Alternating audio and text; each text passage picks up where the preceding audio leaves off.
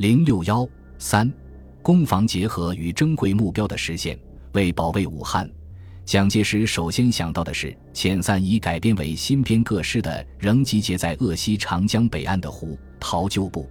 他认为，冯之所以企图攻汉者，以仗胡陶旧部为之应援也，故必先解决其声援，或可消除其野心。为此，五月九日，他致电驻守沙洋的朱绍良，逢有攻汉之决心，恐与胡陶旧部联络。众议如其各该部能如期开动，分散各处，然后再定去刘围上，否则必须用武力根本解决之，先清肘腋，再对外敌。请兄本此意旨，切实实行。次日，又进一步要求朱克以令巴东唐氏尊部、宣都谭道元部于山日前切实准备，对宜昌监视。如新编各师不能遵令如期移动。则最迟须于山日一律缴械，请兄督促庙下各师，并确定日期，共同进剿，以免参差。倘其移防经过荆门、沙洋时，亦应临机缴械，不使其窜豫也。万一正在进京而未解决以前，冯方先来攻汉，则兄亦督促各部先消灭胡下残部，然后与武汉夹击其攻汉部队可也。同时，只是夏斗寅，新编各师却与冯方沟通，约其攻汉。如其果不遵令移防，则速召一民兄计划切实施行；否则，彼方以相议来联，恐陷其毒计，请兄严防而解决之，以免以两湖后患也。五月十二日，何应钦到达汉口，依据蒋介石的指示，随即召集各师长会议，诱骗胡。陶旧部新编各师长赴汉与会，由于揭密令可不必到会的谭道元、方鼎英等人趁机将其所部全部遣散，从而彻底解决了鄂西湖、陶旧部对两湖的威胁。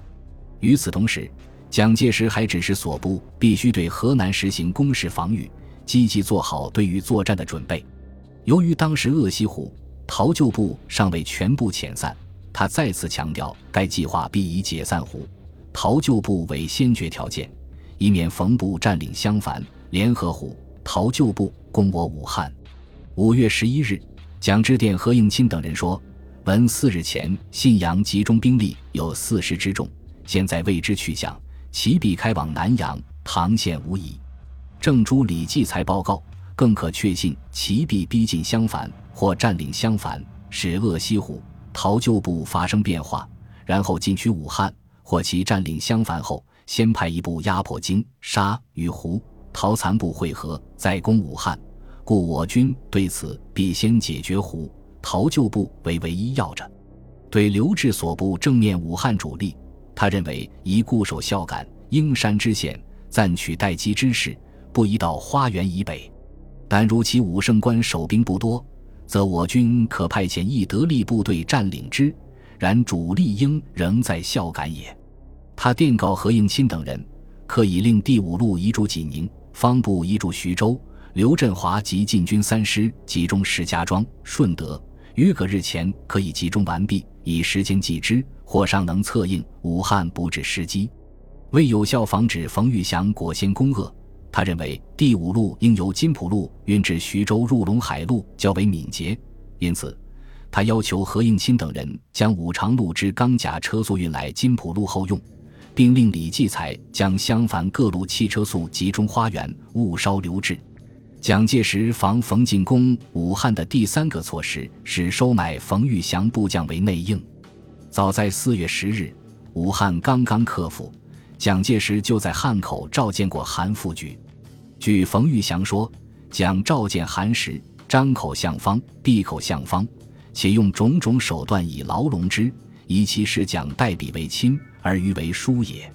五月八日，冯玉祥攻汉风声骤起，蒋介石立即电示贺国光、钱大钧，请急速派员携款由襄樊往南阳。火木引电约时有三四来襄樊，面交时有三十万元为想象，并问其逢今日计划与行动。相告如其果能反抗逆命，拥护中央。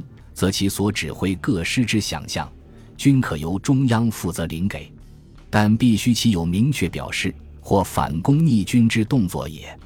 或许蒋介石自己也觉得如此要求时有三，未免过于性急和不顾后果，因此紧接着又补发前大军一电，表示遗嘱时有三不可过早暴露自己。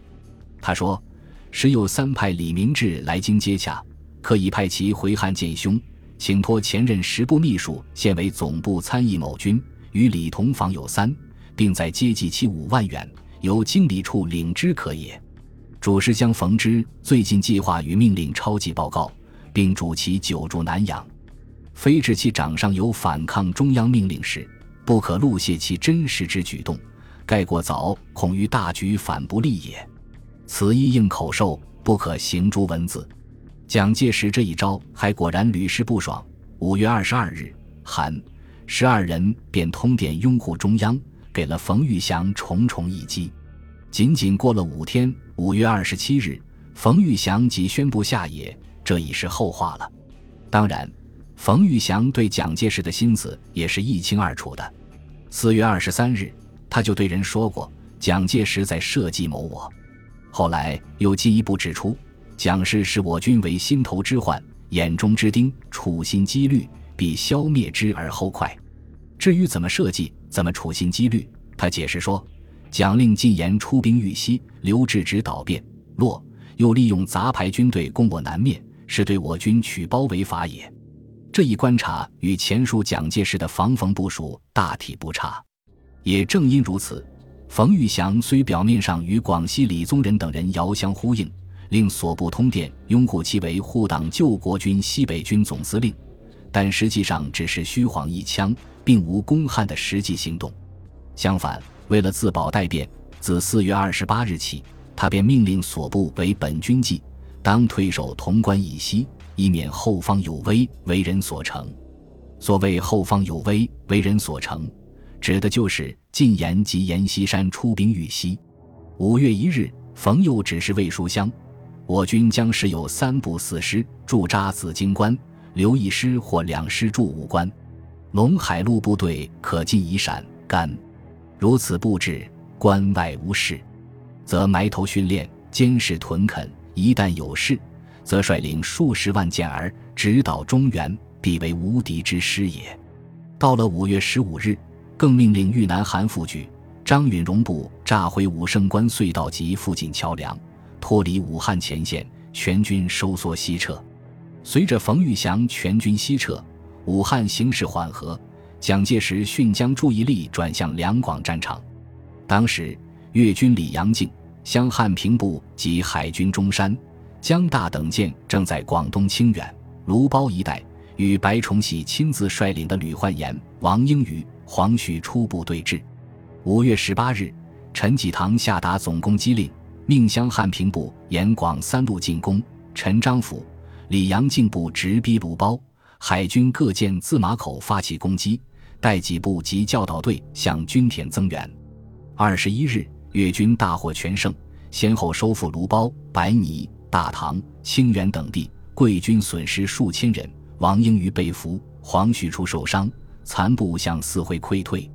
与此同时，何键也命令各纵队协同粤军夹击梧州，为增援粤军。五月十九日，蒋介石命令李明瑞、杨腾辉率所部两师南下。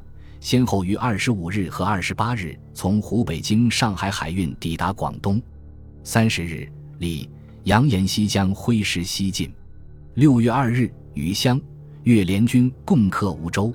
六日，李明瑞在梧州就任第八路军副总指挥，拒绝接受黄绍竑、白崇禧所派代表请其收编黄、白桂军的要求。